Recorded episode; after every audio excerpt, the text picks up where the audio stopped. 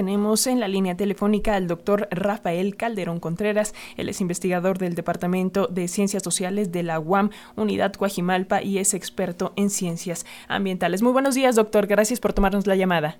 ¿Qué tal? Muy buenos días a, a ti y a toda la audiencia también. Pues eh, tras su participación primero en esta cumbre de líderes del, G20 en Roma, allá en Italia, el secretario de Relaciones Exteriores, Marcelo Ebrard, a nombre de la CELAC, urgió a los, a los dirigentes de las mayores economías del mundo, ya lo escuchábamos, a liberar fondos anuales de 100 mil millones de dólares para que países en desarrollo puedan cumplir las metas de adaptación, de mitigación, dicen, en torno al cambio climático. Pero, doctor, ¿se cumplirán estas expectativas? ¿En qué situación se encuentra nuestro país, porque si bien no hay que evadir la responsabilidad, la verdad es que China y Estados Unidos son los que más gases de efecto invernadero producen. Sí, efectivamente, mira, eh, en, los ambientes científicos a nivel internacional, eh, la verdad es que estamos en, una situación muy poco, muy poco alentadora en términos de la reunión y de los resultados que se pudieron generar en la COP26. Eh, el papel de México ha sido preponderante en estas reuniones organizadas a veces por la ONU o por ambientes internacionales. México ha jugado siempre un rol importante en estas reuniones, pero eh, en esta ocasión, dado los resultados desde 2015 de, de, los acuerdos de París y las proyecciones que se tienen a 2030 y 2050, México está en una posición muy crítica en torno a incluso cumplir sus propias metas. Recordemos que México tiene como meta reducir para 2030 eh, sus emisiones en un 22%, ¿verdad? Y, cortar en un más del 50% sus emisiones derivadas de carbón. Eh, México está en un camino muy difícil para lograr alcanzar estas metas a 2030 y claramente el discurso político que, que o, la encomienda política que lleva el gobierno mexicano a la COP es justamente hablar del dinero, es decir, se busca que se inyecten mayores recursos a los países pobres para que estos puedan generar mecanismos de adaptación y resiliencia al cambio climático. El gran problema es que, eh, bueno, hay dos problemas importantes en este discurso. El primero es que el dinero no es suficiente para generar mecanismos de adaptación. Es decir, se tiene que transformar la manera en la que las relaciones entre el hombre y la naturaleza existen, eh, sobre todo en países, eh, en países ricos, por supuesto, pero a nivel global, o sea, es un esfuerzo que se tiene que alcanzar a nivel global. Y el segundo gran problema es que las economías emergentes como México, si siguen en este camino de emisiones, eh, seguramente vamos a alcanzar a países como Alemania o Japón a los 30. O sea, estamos hablando de que en ocho años México se puede convertir en, en o puede tener las mismas emisiones que tienen países industrializados como Japón o Alemania. Entonces, el dinero no es suficiente, hay que generar otro tipo de mecanismos políticos que permitan transformar la manera en la que nosotros, las personas, los ciudadanos en el mundo, nos relacionamos con la naturaleza. Y por ahí eh, yo creo que habría mejores mecanismos y mejores resultados y oportunidades para alcanzar las metas, tanto a 2030 como a 2050.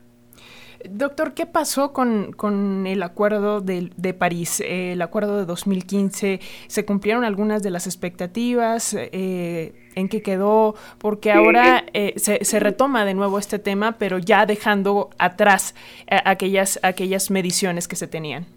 Claro. Mira, el Acuerdo de París fue un hito muy importante en el que todos los países se reunieron para decir, a ver, esto no puede seguir en, realidad esto no puede seguir, tenemos que llegar a acuerdos y se llegaron a acuerdos de reducciones de gases de, efecto invernadero y de consumo de carbón muy específicos para cada país. Eso fue un logro de, la reunión de París. Yo me atrevería a decir que en la historia de las grandes eh, reuniones internacionales, el Acuerdo de París es tal vez el más exitoso porque se llegó a estos acuerdos actuales. Sin embargo, el panel intergubernamental de cambio climático en 2018 publica un, un, reporte especial sobre el mundo con 1.5 y 2 grados a 2030. Fue una, una previsión, un, eh, fue un modelo que para pensar qué pasaría en el planeta si, si alcanzáramos 1.5 o 2 grados centígrados de incremento en la temperatura promedio para 2030.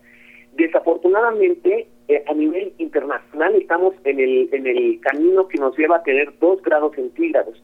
Y el gran problema es que este incremento en la temperatura es, eh, es equivalente a incrementar los, los, los, eh, los efectos de como tormentas tropicales, ciclones, eh, y otros patrones hidrometeorológicos que van a causar grandes riesgos. El gran problema del cambio ambiental global es que el clima se va a intensificar, las heladas van a ser más, más, más continuas, más prolongadas, los huracanes más fuertes, y esto conlleva daños económicos y, y en las personas, ¿verdad? Entonces, desafortunadamente, los acuerdos de París fueron fueron estrategias muy buenas que se alcanzaron, pero que ningún país a nivel internacional, y más ahora después de la pandemia, están logrando cumplir. Entonces, bueno, la situación es crítica y por eso mismo hay que puntualizar que es necesario encontrar mecanismos que nos ayuden a, a, ser más resilientes ante los efectos del cambio ambiental. En la nota escuchaba a, Marcelo Abrart hablando del, presupuesto, claro que es importante y en la misma nota se hablaba, por ejemplo, de encontrar nuevas tecnologías de energía para movernos de manera más eficiente. Habemos algunos, un grupo grande de, investigadores a nivel mundial que pensamos que los sistemas alimentarios tienen la clave para reducir o para generar estrategias de resiliencia. Es decir, que la gente empieza a saber qué es lo que está consumiendo, de dónde está consumiendo y se empiezan a reducir por ejemplo, las emisiones de carbono por transporte de carne, de vegetales, de agua, etcétera, etcétera, se pueden encontrar mecanismos para cambiar la conciencia de las personas hacia patrones mucho más sustentables que nos ayuden a resistir mejor los embates del cambio climático. Así es, y también el papel que juegan las empresas en la generación de estas emisiones. Finalmente, doctor, agradeciéndole mucho estos minutitos para las audiencias de Radio Educación, ¿cuáles son sus expectativas para esta COP26 eh, que pues se lleva a cabo ya en Escocia? Pues mira, eh, en, realidad eh, las expectativas que tenemos eh, muchos científicos alrededor de la COP, claro que son importantes, el, planeta necesita que todos los países volteen al unísono, al, mismo tiempo, con los mismos objetivos, y es muy complicado. Es muy difícil que se lleguen acuerdos y sobre todo que se lleguen acuerdos que sean posibles realizar a nivel a nivel país, digamos, ¿no? Tomemos el caso de México. México tiene una política internacional que difiere mucho de su política interna en torno a la dotación de infraestructura, por ejemplo, ¿no? Más que reducir las las, las emisiones por eh, por la reforestación, eh, pues en México están pasando procesos de reforestación, de, reforestación, de perdón, de pérdida forestal muy importantes, impulsados por políticas públicas federales, ¿no? Entonces, bueno, aquí eh, es muy interesante seguir, continuar con los discursos, analizar los discursos internacionales y sobre todo la COP presenta muchos, muchos eventos paralelos en los que se les da voz a grupos indígenas, a grupos comunitarios, a la audiencia, pues yo los invitaría a seguir los discursos oficiales y políticos de, las delegaciones de los países, pero también participar y, y opinar e incluso estar informados sobre estos otros eventos paralelos donde sin duda alguna se le da voz a minorías que en realidad tienen mucho que decir, grupos indígenas, campesinos a nivel internacional, eh, incluso, grupos científicos. Yo mismo participo en algunos eventos paralelos de la COP, que, eh, que sin duda tenemos muchas cosas interesantes que decir. Entonces, la clave en este en estas reuniones es estar informados y es una gran oportunidad para la audiencia para conocer mejor qué es lo que está pasando en nuestro, en nuestro planeta y sobre todo qué consecuencias podría tener tener 1.5 grados de incremento de aquí a 2030 o 2, como desafortunadamente parece que va a ocurrir. Y si nos lo permite, doctor Rafael Calderón Contreras, investigador del Departamento de Ciencias Sociales de la UAM Unidad Coajimalpa, eh, seguiremos en constante comunicación para analizar justamente lo que se diga en estos eventos. Muchísimas gracias por estos minutitos para Radio Educación. Por sí, cuenten conmigo para eso y por supuesto también recordarle a la audiencia que es un momento muy importante, crucial para nuestro futuro como humanidad. Hay que mantenerse informados. Eh, sin duda. Muchísimas gracias y que tengan muy buena semana. Hasta luego, buenas tardes.